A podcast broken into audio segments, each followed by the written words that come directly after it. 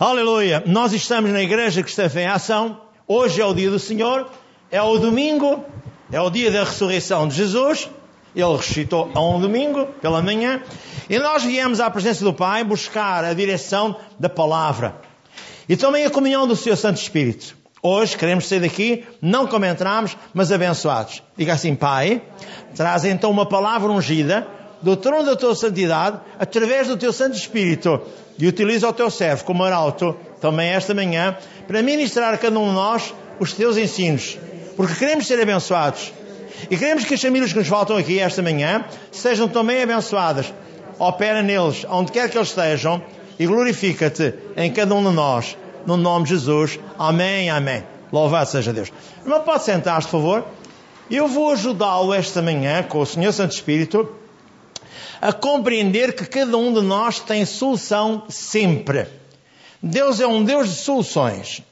O título da mensagem é este: O Autor da Vida, subtítulo Jesus. O Autor da Vida é Jesus. E nós vamos ver lá em, em João capítulo 1, versículo 1, capítulo 1, versículo 14, que Ele é o Autor da vida.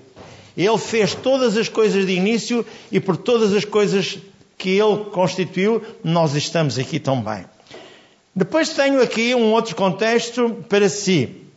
Quando ministramos, vamos ministrar libertação. E há três pontos importantes esta manhã a tomar nota. Vamos tomar posse. O poder da fé na palavra de Deus só funciona quando eu acredito na palavra de Deus a sério. Jesus e a palavra são um. E se Ele é a palavra, quando eu pronuncio a palavra com fé, serei abençoado. Eu já vou ler o Hebreus capítulo 11, versículos 1 a 5, para vocês poderem entender tudo isto. E agora vou lhe dizer mais. A fé move a mão de Deus. Existe, terceiro ponto, existe um segredo em crer dizia Smith Wigglesworth, fará Deus mover-se em si. A sua crença na palavra de Deus, a sua certeza na palavra de Deus, irá fazer com que Deus se mova, que o liberte e o abençoe.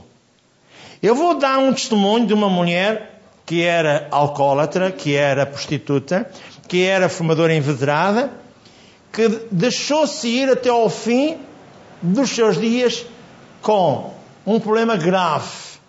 Estava envolvida com um cancro terminal. Todo o seu corpo estava destruído. E pela palavra ela foi liberta. Não era crente. Uma sobrinha ia falar de Jesus constantemente. E ela não queria nem ouvir a sobrinha, mas caiu na cama do hospital. Disseram que tinha 10 dias de vida. Ela ouviu a palavra. Ela aceitou a palavra. E ela foi curada. Um outro assunto que eu também vou transmitir, além daquele que Jesus vai também falar para si, é um rapaz, um hippie, um homem do mundo com uma mãe presbiteriana que depois se converteu de uma forma sobrenatural à, à igreja carismática, ou seja, vivendo pelo Espírito. Ele tinha que amputar um braço. Tinha um cancro dos piores num braço. Começou com um quisto e aquilo degenerou e tinha que cortar um braço. Tinha 30 dias de vida. Assim como aquela mulher, 10 dias de vida. E ambos foram libertos. E estes são, estes são dois exemplos que eu vou mostrar a si. Quando alguém confia na palavra, quando alguém não crente, quando alguém que é crente não confia na palavra, não consegue entender a grande bênção, a grande glória de Deus está para si e para mim. Deixe Deus ministrar para si esta manhã. Você vai ver a mão de Deus bem, bem, bem visível na sua vida. Então não fique apreensivo, não fique triste, não fique a pensar: será que Deus gosta de mim? Ele deu Jesus por sua causa e por minha causa. E Jesus e a palavra são um. Você crê em Jesus que é a palavra e tudo irá, tudo irá ser resolvido. Qual é o problema?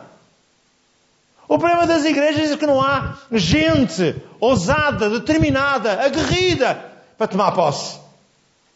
Vamos lá ver se dá. Não é ver se dá. A palavra de Deus é imutável. Ele não muda.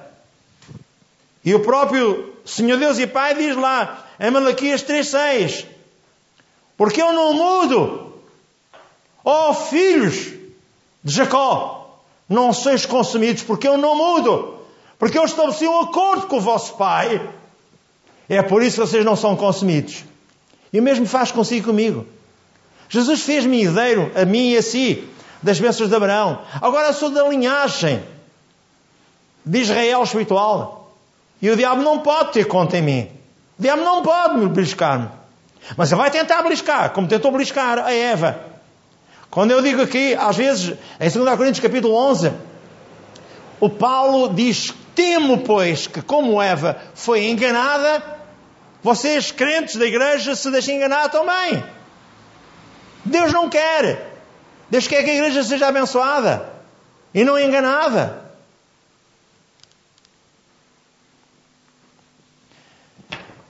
Eu escrevi para mim. Eu vou ler dois versículos bíblicos em João, Evangelho de João, capítulo 1,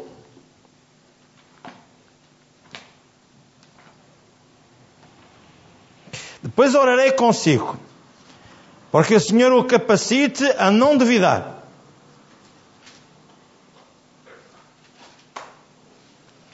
João 1 diz: No princípio era o Verbo, e o Verbo estava com Deus, e o Verbo era Deus. O Verbo é a palavra. Ele estava no princípio com Deus, e todas as coisas foram feitas por ele, e sem ele nada do que foi feito se fez. Nele está a vida, e a vida é, e era, a luz dos homens. E a luz resplandece nas trevas, e as trevas não o compreenderam.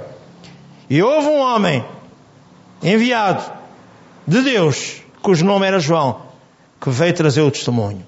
Versículo 14. E o Verbo se fez carne e habitou entre nós, e vimos a sua glória como a glória do unigênito do Pai, cheio de graça e de verdade. Agora eu queria ainda ler convosco Hebreus, Hebreus capítulo 11, e a partir daqui vamos estabelecer a confiança que Deus quer que você tenha na palavra. Veja que eu vou ler. Eu vou ler até ao versículo 5. E depois o capítulo 11 fala de tudo. Fala de Moisés, do Mar Vermelho, fala de tudo. Ora, a fé é o firme fundamento das coisas que se esperam e a prova das coisas que se não veem. Porque por ela os antigos alcançaram testemunho. Pela fé entendemos que os mundos, pela palavra de Deus, foram criados. De maneira que aquilo que se vê não foi feito do que é aparente. Pela fé, Abel ofereceu a Deus maior sacrifício que Caim, pelo que alcançou o testemunho de que era justo, dando Deus testemunho dos seus dons e por ela depois de morto ainda fala. Pela fé, versículo 5, Enoque foi trasladado para não ver a morte. E não foi achado, porque Deus o trasladara, visto que antes da sua transla, transla, transladação alcançou testemunho de que agradar a Deus. Depois continua, Noé, versículo 7. Abraão, versículo 8. Todos eles, pela fé, deram confiança neles próprios para receberem de Deus a benção. Agora para si e para mim, as pessoas estão muito presas à dimensão natural. O que é a dimensão natural? Quando há um sintoma, quando há um problema financeiro, quando há um as pessoas ficam amarradas. O diabo as amarra. Mas isso só acontece porque aconteceu com o diabo no mundo espiritual, magoá-lo e maltratá-lo assim. Mas tudo tem solução. Quer ver? As pessoas estão muito presas à dimensão natural. Elas estão sempre tentando encontrar uma razão para explicar porque algo aconteceu. Pensam que o problema está no natural, quando na realidade está na dimensão espiritual. Quanto mais comunhão você tiver com Deus, menos problemas você vai ter. Porque vai superá-los, vai ultrapassá-los, vai vencer cada etapa da sua vida. O diabo é um espírito vencido. Há dois mil anos Jesus venceu o diabo. E agora você só tem que acreditar em Jesus. Ele é a palavra. Ele é o autor da vida. E você vai ouvir testemunhos sobre isso. Um comentário saiu da expressão do doutor e pastor Pai Nelson. Um homem que falava vários idiomas, várias línguas, mais de 48. Ele, e era um homem da Assembleia de Deus e depois tornou-se um homem carismático. Ele afirmou ter sido liberto de uma perna esmagada de um acidente que ele teve, a qual os médicos quiseram amputar. Agarrou na palavra ungida e solicitou a presença de anciãos da igreja para orarem por ele, conforme está escrito em Tiago 5, 13 a 15. Eu vou ler logo a seguir aos Hebreus, eu encontro o livro de Tiago, capítulo 5, versículos 13 a 15. Está alguém doente? Está alguém aflito? Ora, está alguém contente? Cante louvores. Está alguém entre vós doente? Chama os presbíteros da igreja e orem sobre ele. E ungido com azeite em o nome do Senhor, e a oração da fé salvará o doente e o Senhor o, restaura, o levantará. E se houver cometido pecados, ser-lhe-ão perdoados. Confessai as vossas culpas uns aos outros, orai uns pelos outros, e para que sereis a oração feita por um justo, pode muito em seus efeitos. Elias era um homem sujeito às paixões, como nós, e orando pediu que não chovesse, e por três anos e seis meses não choveu sobre a face da terra. E orou outra vez, e o céu deu chuva, e a terra produziu o seu fruto. Porquê é que isto aconteceu? Porquê é que Elias fez isto tudo? Porque ele tinha uma, um relacionamento muito especial com Deus. E você? Eu sou o templo santo do Espírito Santo do Deus Altíssimo. Você é o templo santo do Espírito Santo do Deus Altíssimo. Qual é o problema? O problema está na maneira como nós nos deixamos rodear pelas circunstâncias, pela família. A família é um entravo, é um barbicacho. Por muito que você queira pôr a família direita, se o Espírito Santo não a puser, ninguém apoia. Por isso você tem que vencer pela oração. Vencer no mundo espiritual. Porque no mundo físico você não vence, que eles dão mais ouvidos ao mundo do que dão ouvidos a si. Ou à palavra de Deus. Veja, isto é importante. Após a cura, Aquele homem de Deus, pastor e pai Nelson, ele afirmou: a cura divina é uma dádiva que o diabo pretende roubar a quem foi curado. Jesus Cristo é o Senhor e pela sua expiação, pela sua morte, nos trouxe a cura divina. No Salmos 103.3, em 2 Coríntios 5.19 diz que foram canceladas todas as minhas transgressões e em 1 Pedro 2,24 diz: Levando ele mesmo em seu corpo lá no madeira, os meus pecados, para que morto para o pecado, viva para a justiça, e pelas suas pisaduras foi sarado. Toda a gente conhece. Hoje temos direitos à bênção da saúde, à bênção da vida eterna. E por isso compete a cada um de nós receber a sua dádiva. O diabo toma partido da nossa ignorância, escraviza-nos com doenças e dor, e incapacidade, acorde tome posse dos seus direitos de aliança como com o Pai.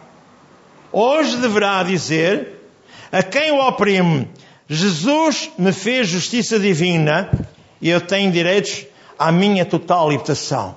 Ah, não tens direitos. E a Bíblia diz lá em 2 Coríntios 5, 21 que Jesus se fez maldição por mim para que eu tivesse acesso e direito às bênçãos de Deus. Os méritos não são meus, mas fui feito. Eu vou ler 2 Coríntios 5, 21, para que nada fique sem estar bem esclarecido. 2 Coríntios 5, 21, e como estamos aqui próximos, eu vou ler.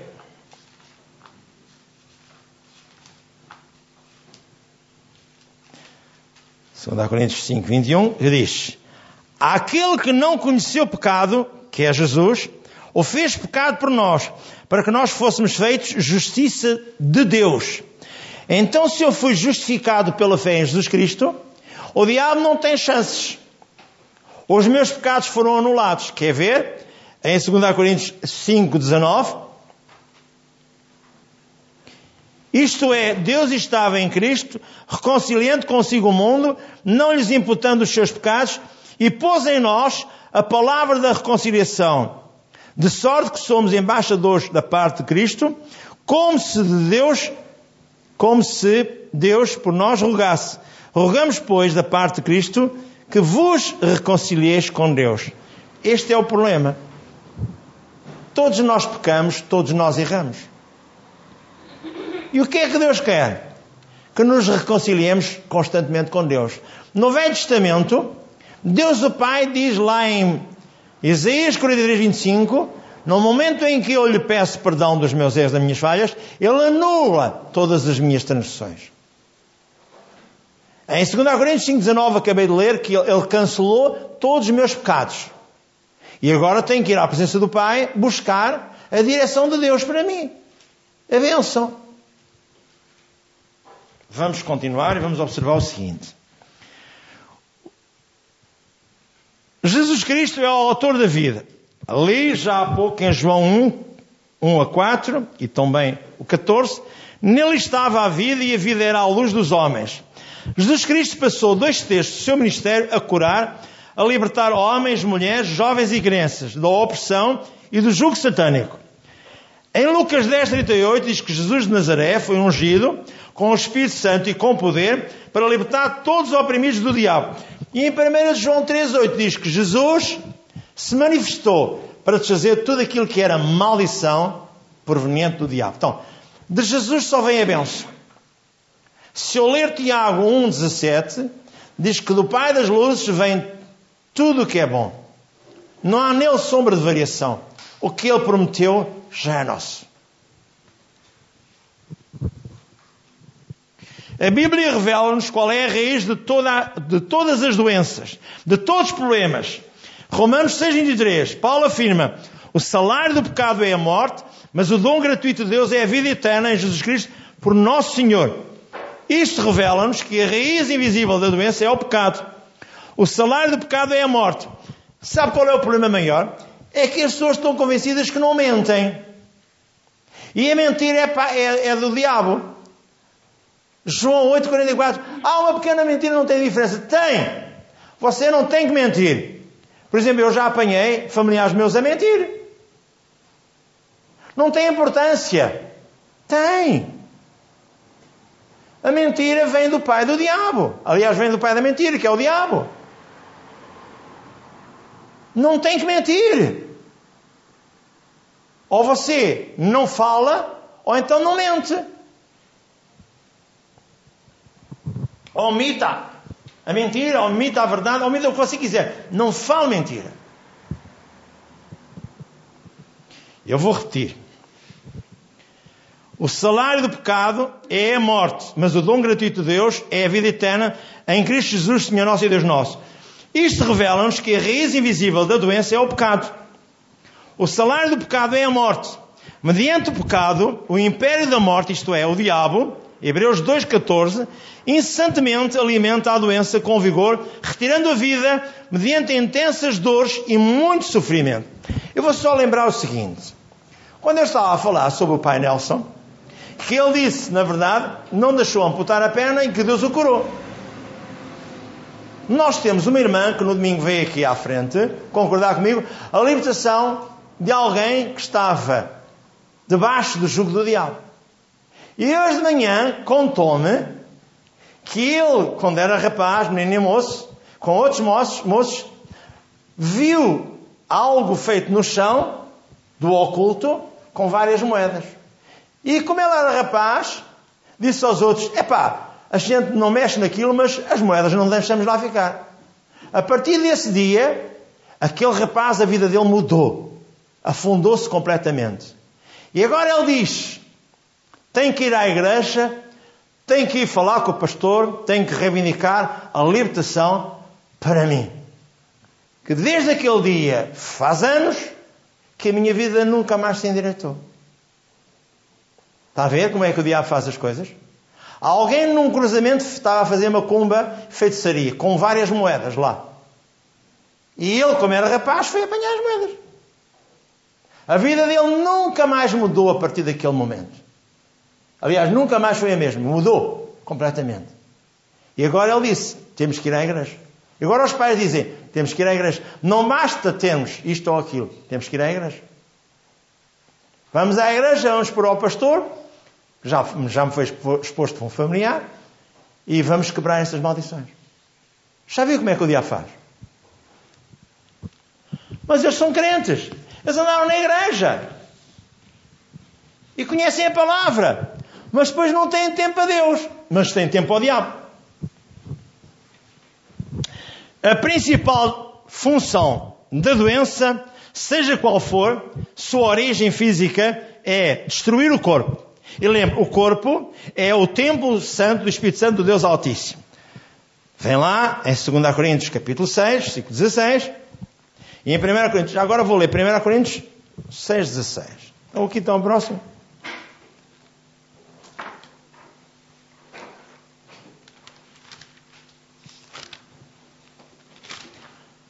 Primeira Coríntios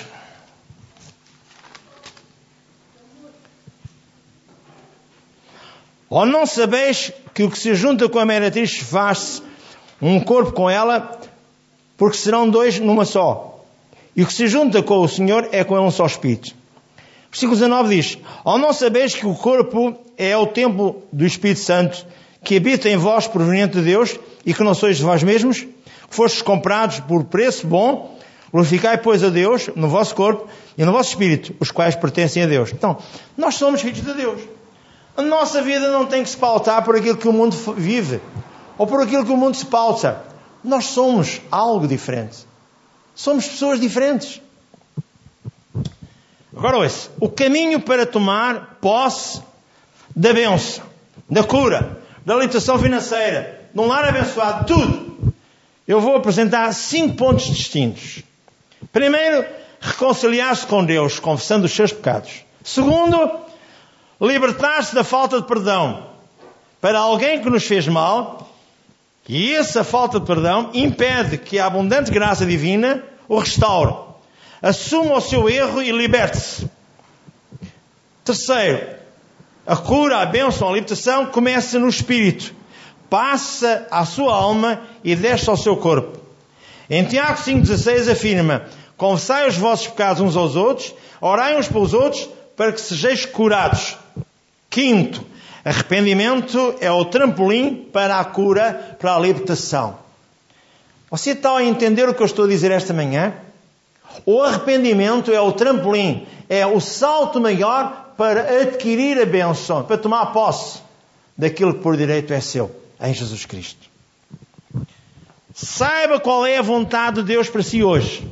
Deus não faz distinções de pessoas, quer abençoá-lo. Romanos 2.11 o Salmo 103.3, ele quer curar sempre. Salmo 53, 4 e 5, sempre. E hoje Jesus é o mesmo e eternamente. Hebreus 13, 8. Não seja mais um Tomé.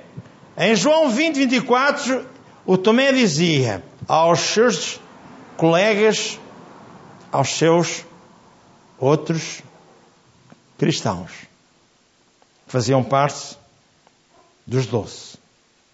Se eu não colocar o meu dedo, eu vou ler. João 20, no seu lado. Se eu não vir as marcas, se eu não isto, não aquilo. E Jesus apareceu entre eles e disse ao Tomé: Chega-te cá. Ó oh, incrédulo, chega-te cá. E é o que acontece na maior parte das pessoas que vêm à igreja. São incrédulos. Ah, mas andamos na igreja, o que é que se interessa? Ora, Tomé, um dos doze, chamado Dídimo, não estava com eles quando Jesus apareceu, após a ressurreição. Disseram-lhe, pois, os outros discípulos: Vimos o Senhor, mas ele disse-lhes: Se eu não vir o sinal dos cravos nas suas mãos, e não meter o dedo no lugar dos seus cravos, e não meter a minha mão no seu lado, de maneira nenhuma o quererei. E oito dias depois estavam outra vez os seus discípulos dentro, numa sala, e com eles Tomé. Chegou Jesus, estando as portas fechadas, e apresentou-se no meio e disse: Paz seja convosco. Depois disse a Tomé: Põe aqui o teu dedo e vê as minhas mãos, e chega à tua mão e mete-a no meu lado, e não sejas incrédulo, mas crente. Tomé respondeu e disse: Senhor meu e Deus meu. Jesus disse-lhe: Porque me viste, Tomé, crestes. Bem-aventurados os que não viram e creram. Isto é para nós, igreja. Nós não somos mais um Tomé. Nós somos filhos de Deus a sério. E quando você toma posse da bênção, você não pode, de forma alguma, deixar que o diabo venha roubar a sua bênção. Já lhe vou dar dois testemunhos. Tudo vai secar pela raiz. Em Marcos 11, 13 a 20, Jesus olhou para uma figueira repleta de folhas e não havia um único figo. Mas como isto era para um exemplo, para dar aos seus discípulos, ele disse, olhou para a figueira e disse, nunca mais alguém coma fruto de ti. E foi embora de Betânia para Jerusalém. E quando veio no outro dia, o Pedro disse, Senhor, a figueira que tu dissestes, que ninguém mais coma dela, secou pela raiz. E Jesus explicou. Vocês podem fazer o mesmo. É. Leprosos foram curados. Lucas 17, 11. Todos que vêm a Jesus são libertos. Lucas 4, eu vou ler Lucas 17. É importante que eu leia e fique gravado. Aquelas pessoas que não podem ler, fiquem com a visão correta daquilo que eu estou a pregar. E aconteceu que indo eles a Jerusalém, passou pelo meio da, Gal da Samaria e da Galileia, e entrando numa certa aldeia, saíram-lhe ao encontro dez leprosos. Dez homens leprosos, os quais pararam de longe. E levantaram a sua voz dizendo, Mestre, ó Jesus, Mestre, tem misericórdia de nós. E ele vendo-os disse-lhe, Ide e mostrai-vos aos sacerdotes. E aconteceu que indo eles ficaram limpos. E um deles vendo que estava limpo, voltou, glorificando a Deus em voz alta. E caiu aos pés de Jesus, com o rosto em terra, dando-lhe graças. E este era samaritano. Versículo 19. E disse-lhe Jesus: Levanta-te, vai, a tua fé te salvou. Não foste só curado, mas fazes parte agora do reino de Deus. É. Em Lucas 4, 38 a 42, de todas as partes traziam enfermos. Ele impunha as mãos, até enunhados, e eles, esses espíritos, saíam dele. E assim é que Jesus quer que você entenda. Tu serás liberto hoje. Rende ao Senhor Jesus. Diz-lhe a Ele: estás pronto e disposto para crer nele. E Ele é a palavra. Ele é o autor da vida. Ele é aquele que vai ajudar-te. Antes que eu ore por si, eu vou-lhe dar dois testemunhos. O dia declará-los sem ler. Mas eu trouxe para ler, para que nada falhe, para que todos sejam abençoados. Primeiro vou falar de um jovem rapaz que andava nos campos do erro. Como qualquer jovem dos anos 60, dos anos 70.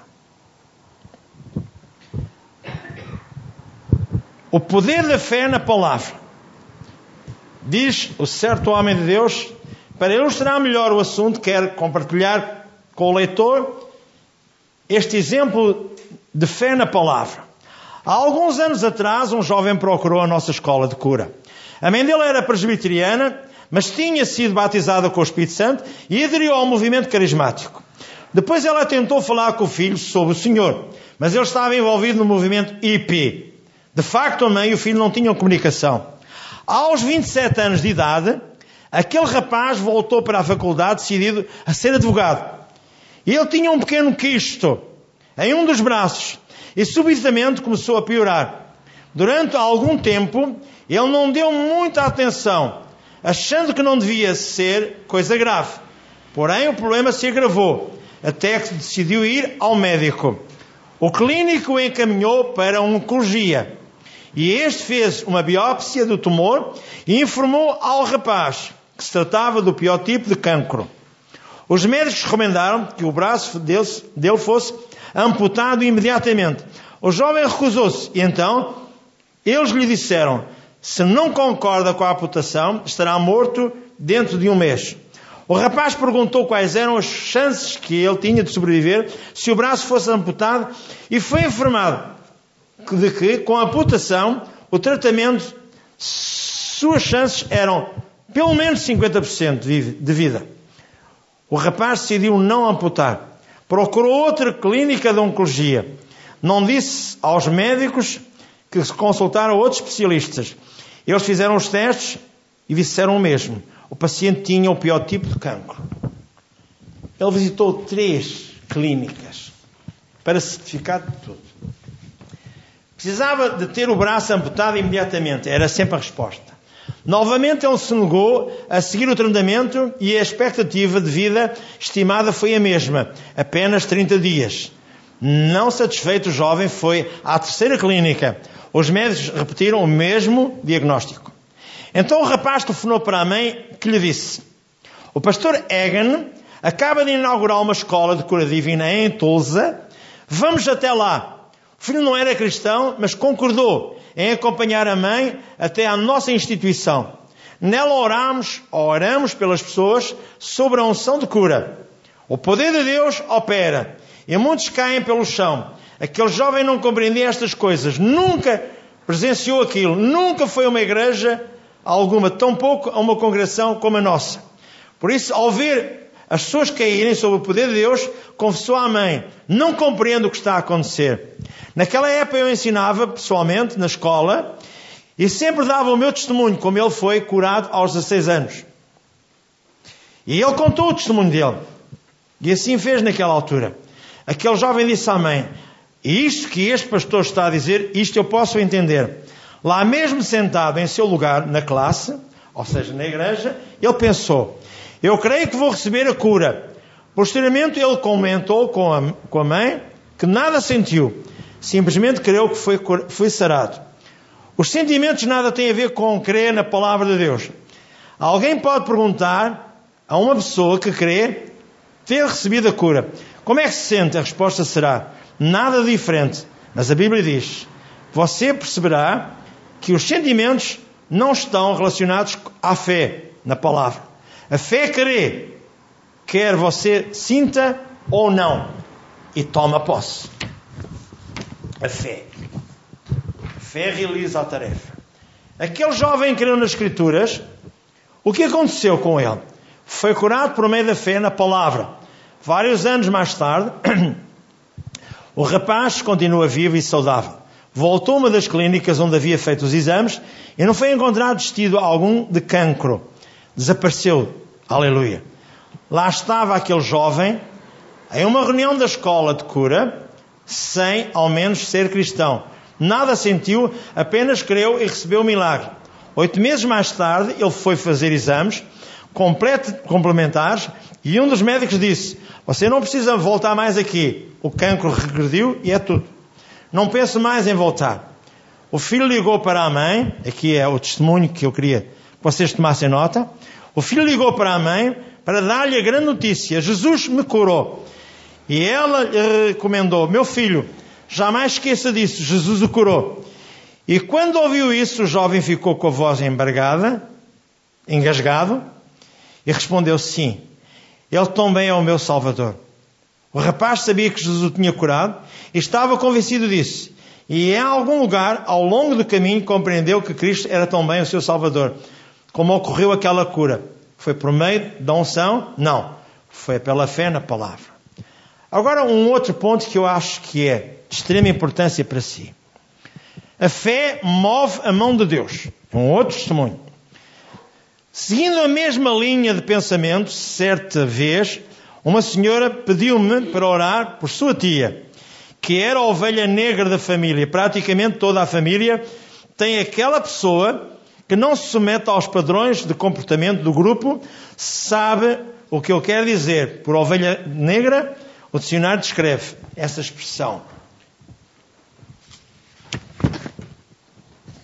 Como referindo um membro desacreditado de um grupo respeitável. Aquela mulher que tentava conversar com a tia, que era alcoólica, a tia, fumava e vivia na prostituição. Realmente a tia tinha uma vida imoral, cheia de pecados e de maldade. Mas também às vezes, mas todas as vezes que, que a sobrinha a procurava para conversar, ela a expulsava de casa. Um dia, a tia teve alguns problemas de saúde e foi ao hospital para fazer alguns exames rotineiros. Quando saíram os resultados, os médicos lhe disseram: Temos más notícias. Você contraiu cancro e já está espalhado todo o seu corpo. Você tem apenas 10 dias de vida. A sobrinha procurou o pastor e confessou: Irmão Egan, vou visitar a minha tia novamente. Ela pode me colocar fora outra vez, mas eu tentarei mesmo assim. Quero conversar com ela. Ore por mim. A senhora foi visitar a tia. A princípio conversou com ela sobre os assuntos da vida normal. Depois de algum tempo disse: Tia, eu vim aqui para orar por si. A tia começou a chorar e respondeu: Sim, eu quero mesmo que você faça isso. Assim a sobrinha fez a oração do pecador com ela. No final a tia falou: Obrigado, Senhor Jesus, estou salva. Posso ir agora para o céu. Agora estou pronta para morrer. A sobrinha disse: Não, você, tia, não morrerá com essa idade. A tia acaba, a tia acaba de entrar na casa dos 40. Ela não conhecia a Bíblia. A sua sobrinha leu Marcos 11, 23 e 24. Depois deixou que ela lesse. Eu vou ler o que é que diz Marcos 11, 23 e 24. Marcos 11, 23 e 24. Porque em verdade vos digo que qualquer que disser a este monte, ergue-te e lança-te no mar, e não duvidar em seu coração, mas crendo que se fará aquilo que diz, tudo o que lhe disser será feito. Por isso vos digo, que tudo que pedirdes orando, crede, que o recebereis e tê-lo-eis. E quando estiveres orando, perdoai, se tendes alguma coisa contra alguém, para que o vosso Pai que está nos céus vos perdoe as vossas ofensas. Agarrando nestes dois textos, depois deixou ela, que ela própria lesse, a, a, a sobrinha, veja, está na Bíblia, tudo o que temos a fazer é orar. Quer receber o milagre, e ele acontecerá tia.